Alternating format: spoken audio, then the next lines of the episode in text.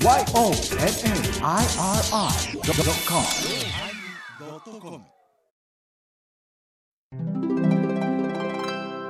第914回テーマ始まります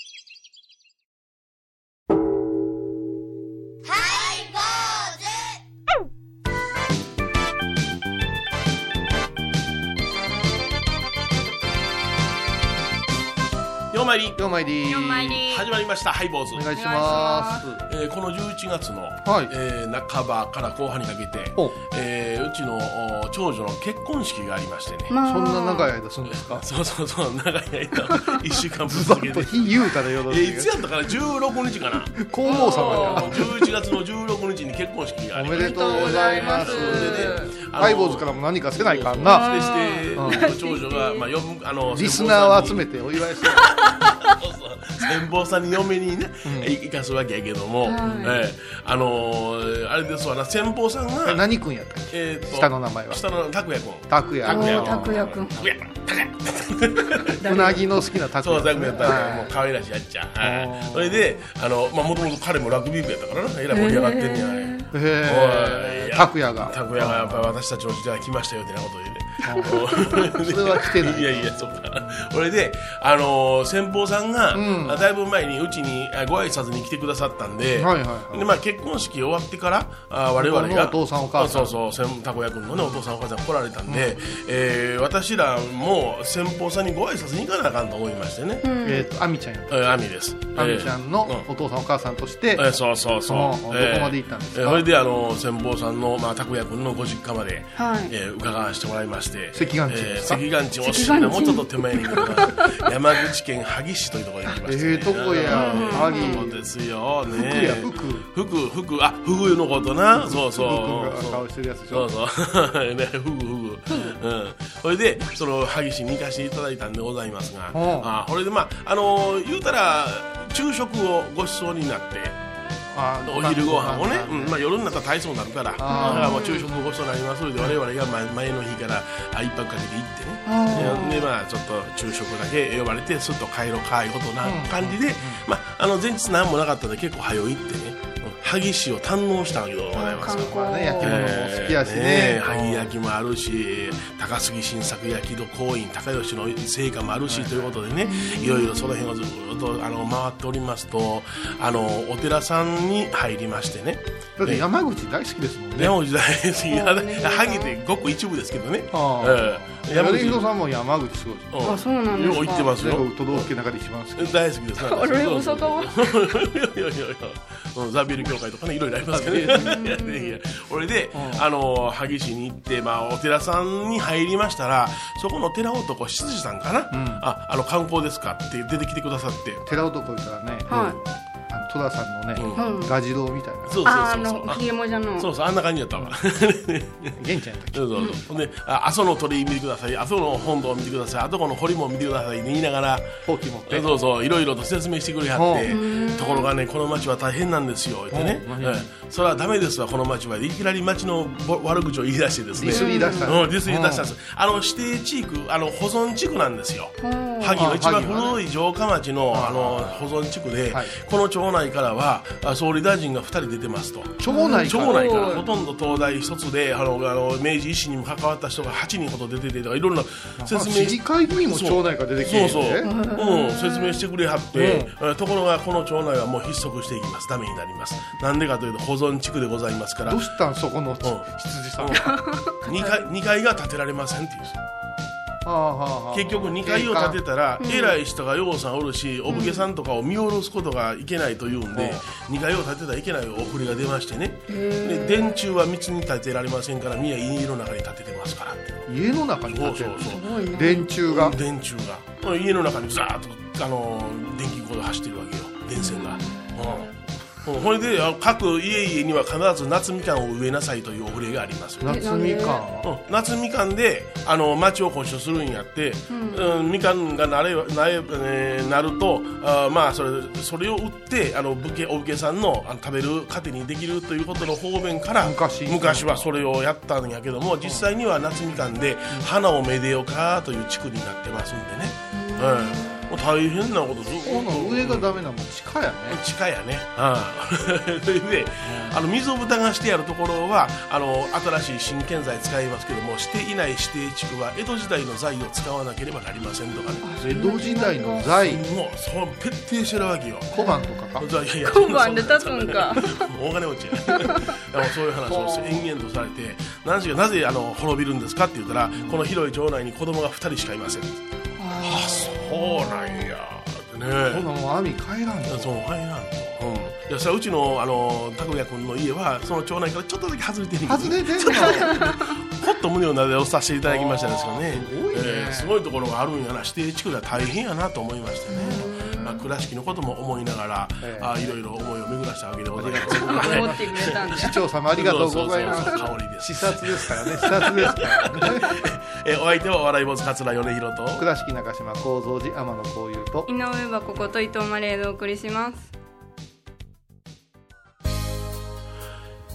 えー前半で、えー山口県萩市のことを非常にその詳しく言ってしまいまして、長いこと喋りましたけどもね、萩と言いますとやはり行かなければならないのが松陰神社、吉田松陰でございます、ね。はい。えーあの方のねあの、まあ遺徳というかそれを忍びながら、あいろいろと年譜年表とか見ながらね、えーああそうかこうかっていうようなことを言いながら、ああうちの女房と喋ってたんですが、あの松陰先生があの東国をされたのが30歳、お亡くなりになったのが31ですよね処刑されたのがね。そんな若いんじゃ非常に若くしてあのことをなされたっていうかね、そういうな歴史がありましてね。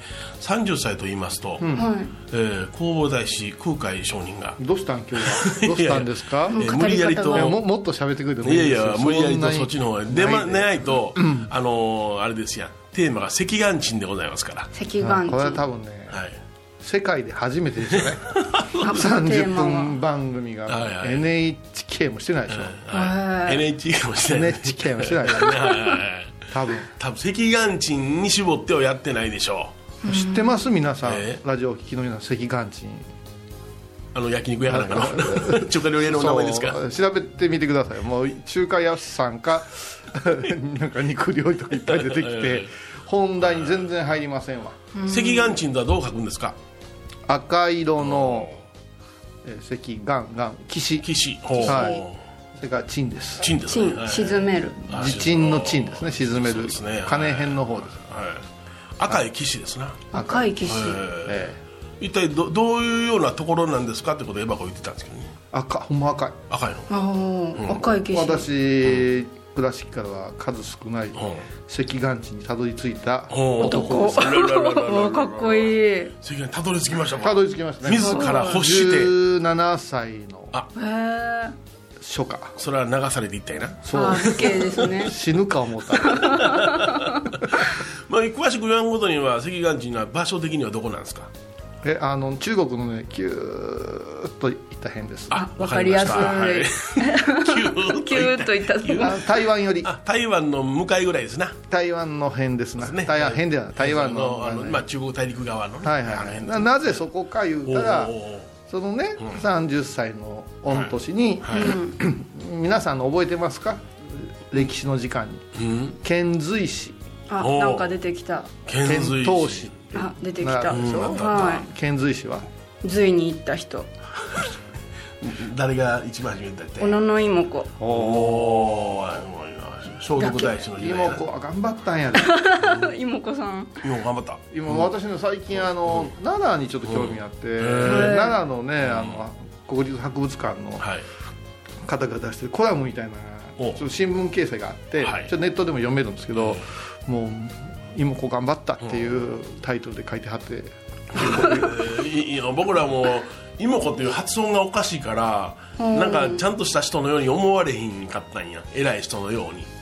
妹子やから妹の子って書いて妹子やんか、はいうん。食べる芋ポテトのイメージと子供の子やから女の子かなってね、イメージあるやん。あの一番ね、うん。あの私たちが、バカな時代に そうそう学んでしまう皆さんがバカではない。そうそう。私ら私らがバカでもあうんのチャラけたそうそうそうあの中学生のね。妹だ女の子やみたいなそうそうそう。もうあの英語の辞書調べたらなんか卑猥なばっかり調べてうふふ言うてた時代ですそんな人間がもう授業を受けたくないような人間が本当に今思うたらちゃんとしとけばよかったと思うたよ。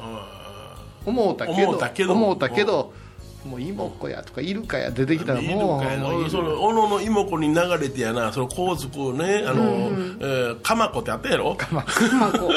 それもうちょっと後にかまったり鎌足りやね子が鎌足りに代わるに。それで聖徳太子ってはいはいはい先生はすごくありがたそうにええ喋ってくださるんですけど、はいもう満札やん万札当時は。当時はもうろくなこと考えてるあのお札を折ってこうかこうやって笑って見えんねんとかさ。見えることばっかりやそれからまだ歴史の先生が中国ガブレのおじいちゃんやったんですよ私らね西中学校の時の。まあ歴史の歴をさ略語で書いたりするんですよ。はいはいはい。はいあの T みたいにね。もう全然それでねあの多分先生の大ネタやったんですね。でべんべんでいきなり講談帳になっおてー私が前世に大化の改新見てきたからお今日は一席言うてすごい壁の影影からずっと見てたいうのを講談帳で語ってくれるんやけどえ全く興味がないでしょ。またこのさ嘘ついたらみたいな感じで何言うてんやろっていうね。うん。まあでも本当に一番最初の日本で起きた宗教戦争。そうですね。大化の改新。と言われてるけど今はちょっと違うかもみたいな。ね随分話は変わってきてて。でまあ遣隋使はい。遣唐使という時代が平安時代の後期。そうですね。うんまあ、唐という、ね、中国がはい世界に最高の、ねえ文明都市を築いたーと言われてる時にやっぱり仏教が中国で花咲いて密教というね教えがドカーンとさ中国西の安らかで西安西安いうとこね。でこうダーンと来てさそれで日本に影響を及ぼす。それで国交が始まってはまあ使いを渡すから唐に使いを渡すから遣唐使いうんということで。この遣唐使船に我らが弘法大師空海様も乗っておられたいうのがへえそうなんだ。そうですよ。御年30歳の夏のことでございましたいう話です、あうん、で今回なぜこの話をするか言いますと、はい。前回太宰府だったんですよ福岡の。ちょっとね時系列がぐちゃぐちゃなんですね、ハイボーズは計画性がありませんから、うんうんしかしながら、私たちはねやっぱり真言宗のことを時々語らせてもらうという、吉野が来て、はい。テーマがね吉野が来て太宰府が来て赤眼鎮と行くところが素晴らしいんですよ。あのもう放送終わったから喋ってもいいでしょうけど、うんあの某某じゃないわ岡山放送のね、はい。開局記念番組えでえ「空海さんをたどる」いううん番組が前あって、はい。私ちょっとお手伝いしたんですよ。ええ。それでねあのーそれはねお香川県と岡山をネットしてる曲やからいうことで、書を通じて空海様の素晴らしさを説くいうような、あの夏休みに流れたんですけどね、はいこの番組があのこの間放送審議にかかったらしくて、えすごく好評やった、おこうやった。あうん、で今度はねなんか文化庁かなんかうがね、ん出すんですって。ええ全国ネットや。そう。全国ネットというかそのなんかあるんでしょ？あるある。放送の我らが、あの愛してるギャラクシー賞みたいなのあるんですよ、はいはいああいうのがあるんですよ、文化のね、うん。そういうのなんですけどそこの時のあの皆さんが見てくださった感想に、まあ善通寺さんから始まってずーっとこの辺の空海様の伝説や名残をして高野山もしてっていうような特殊の1時間番組だったんですけど、感想のほとんどがせっかくなら中国まで行ってほしかった取材にっていうお答えが出るぐらいうわお金ないんです。いやそりゃそうだよ楽しみやなそうだよ。でもでもね でもそれを言わしめたいうことは私のねだ監修が良かったんやと思いますだよ曲いこうかな。秀勝 マンダーラ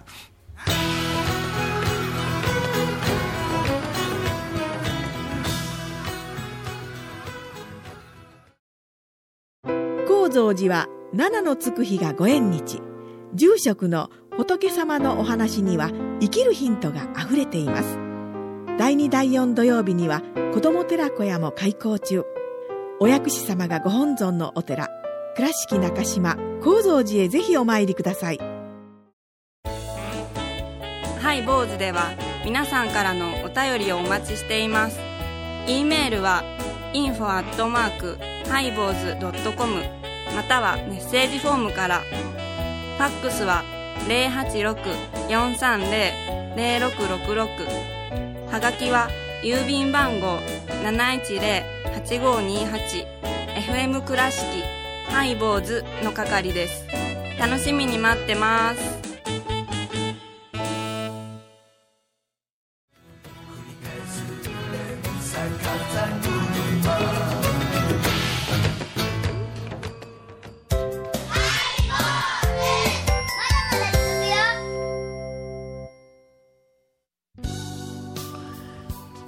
え今日のテーマははい。赤眼鎮、ね、お大師様が804年、はい。えー31歳の年に行かれたという説と、803年の30歳で行かれたという説がまだいまだまあ二つ。1200年。そうなんですね、うーん。以上前のことですからね、ええまあ諸説あっても難しいんです。ですね。史実と伝承というところでね、でもまあそれだけの歴史が語れる。はい。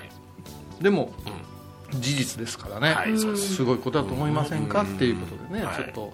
であ先ほども申しました。今「マンダーラ」という曲が書かれてます、ええ。これ私たちが作った「高野山への道」というあのロードムービーの主題歌なんですよ、これも全部意味があって、はいはい。あのその映画はね四国遍路をしてる、ん。あの青年2人がいろいろ葛藤があって高野山を目指すっていう、ね今の曲がかかるんですけど、は弘法大師空海さんのなんかドラマとか何かをするときには必ずさ、はい。あなんかこうエスニックな曲が流れたりとかあるんだけど、ああえてねこういうこうこれちょ台湾寄りのあの竹富島の方出身のね秀勝さんというアーティストが、いろんな音楽がねラジオの中に混戦して入ってくるんですね、海外の。ああそうなんだ。海の端っこの方でしょ、う日本のがなかなか入れんうん。でアメリカの,、うん。あの FM が書いてる、そんなんでチャンプルーになって生まれた曲なんよ、へー。あか彼彼の感性がね、うん。そういうところでね沖縄って面白くってね使わせてもらいます。で,、でたまたまマンダーラっていうね、マンダラっていうね密教の一番中心のね、あのシンボル的なあの仏教美術のうん。タイトルなんですけど、はい。これねあのこの間私はあの吉野っていう話をした。うん吉野はあ、まあ、出てくる史実の中に出てくるのは空海様がうん。中国唐から帰ってきて、そうですね、はい。帰ってこられてから、うん。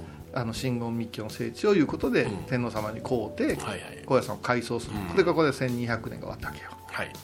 でもう一個今度先週かうん。やった太宰府。太宰よな、うん。太宰府は中国から帰ってきてしばらくおった場所っていうお話、ええそうですね。で今日はさ、うん遡って中国へ行った時の話。その最初にたどり着いた岸辺が赤岩鎮なんです。福建省福州の赤岩鎮、ね、あだからお茶の味とかがちょっとね自慢な場所なんですけどね。私あの実を言うとここへ行ったことがあるんです。中小高あ高校2年生のへえ。ー宗教科っていうグループで、あー先生に連れられてですねあの、まあまあ、まだまだ全然日本人が行ったことがないという、そうやんな、うん、ただいろんな調べでここやないかっていう港が見つかってここにおられたんやいうことででも当時はねうん。そんなに勉強もしてへんですよ。授業中に空海伝っていうのをはいはい。でここやここやでここにたどり着いたんやないって言ってでここの砂を少し戻って帰ろうとかね。だからそこにねあの原っぱがあるんですうんあの礎石だけ残った、ここにあのお寺があった。ん違うかいうようなところでお勤めをしたりとか、それが何ももうイメージでしかだから先生たちは大興奮。はいはいはい初めてね我々が来たお大師様が生徒たちはなんじゃここっていう。何もないやないか。いなんもない。それが挙句にその赤岩鎮の砂浜に座ってはい。サンライズして、はい。そして日本に向かって南無大四辺上今後延々唱えるって、写真残ってます。あるんですか？そう。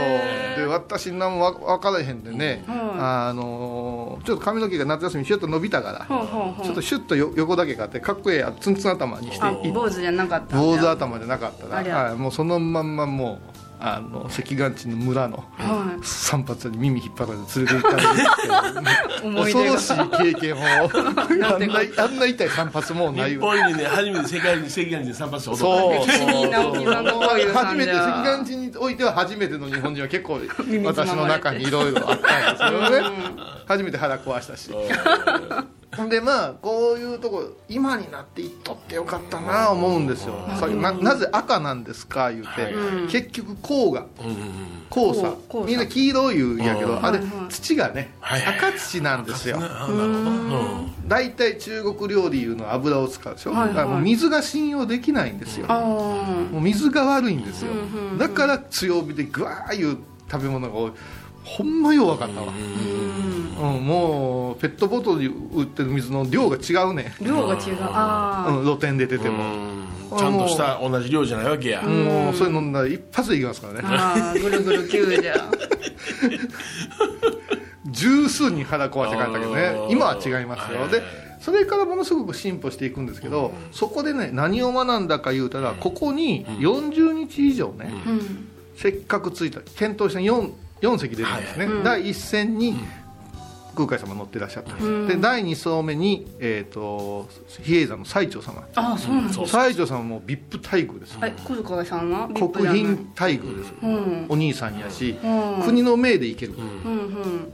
で空海さんは儒学僧そうそうそうそう。ようよう紛れ込んだ感じ。あそうなんじゃ。まあ、諸説あるんですけどね、扱いは全く違うわけですよ、うん。だからでこれが奇遇なの。4層行って、んうん2層がナンパしてうん。海の木図と消えてで最澄さんの船が別のとこへ行ってはい。ちょっと北の方なんですよね、うそれから空海さんがもう超南に着くんですよ、んこの2人の船が逆にナンパしてたら、うん。日本に密教仏教伝わってないんですよ、そうですよね。今の形では、うんうんうん。うんそういう奇遇があって、うん。そしてさあ着いたぞ言うて言うたら、はい。まあ、よくありますね田舎の、うんうん。あの市町村でもあると思うけどまだ担当の人間がうん。チェンジしたばっかりで、うん。来てませんねんいうことだったんですよ、ああ話がつかん。それからもう荒れて海の中に大切な書状とかが結構パッチャンパッチャン落ちてしもうて、そしてボロッボロの船でやっと着いた言うてたら、うん。今度は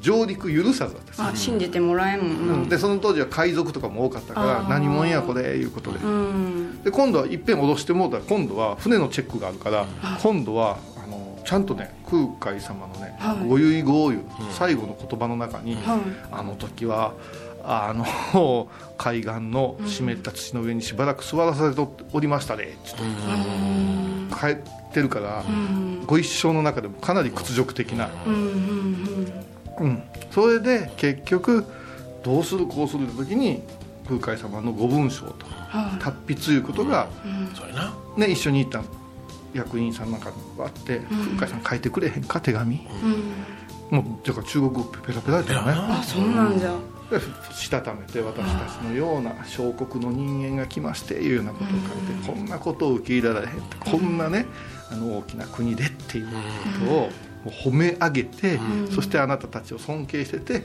どうぞ入れてくださいって言うただパーンと話がスーパーマン空海の始まりやで。あスター様まあそっから2500年ですからね、あ2500キロ番組を聞いた後は収録の裏話も楽しめるインターネット版ハイボーズハイボーズドットコムを要チェック。懐かしい昭和の倉敷。美観地区倉敷市本町虫文庫向かいの「倉敷倉歯科」では昔懐かしい写真や蒸気機関車のモノクロ写真に出会えます。オリジナル絵はがきも各種品揃え手紙を書くこともできる「倉敷倉歯科」でゆったりお過ごしください。沖縄音楽のことならキャンパスレコード。琉球民謡古典沖縄ポップスなど CDDVD カセットテープクンクン C ほか品揃え豊富です。沖縄民謡界の大御所から新しいスターまで出会うことができるかも。小沢山里三佐路ローソン久保田店近く。沖縄音楽のことならキャンパスレコードまで。印港 IB 印度今日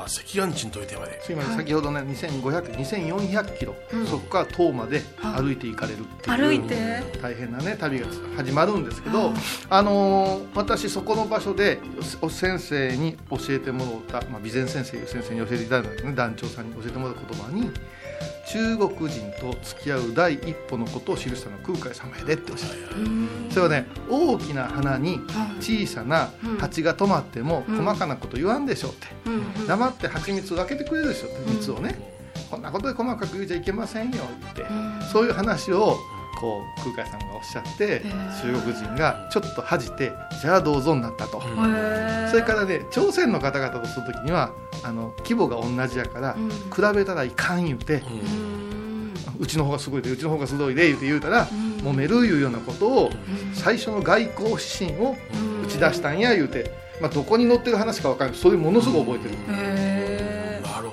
そう考えたら、ね、中華なんてね、花の真ん中で書いてる、世界の咲く真ん中に花咲く花ですせっていう意識がこの漢民族がねあられるんですからね。そういうことをね学ぶっていうのは面白いかもわからない、はい坊主お相手はお笑い坊主桂米宏と。倉敷中島幸三寺天野幸雄と。井上箱こと伊藤マリエでお送りしました。ではまた来週です。みんなで関岩地行く？行こ船で。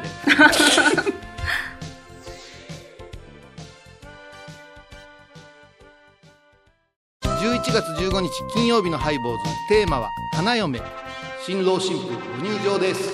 うね皆さんどんな人かな？ワクワク。でかっ花嫁ちゃいまんねん。花よねでんねん。毎週金曜日お昼前11時30分ハイボーズ。テーマは花嫁。あらゆるジャンルから仏様の身教えを解く「曜マイルドットコム」ドットコム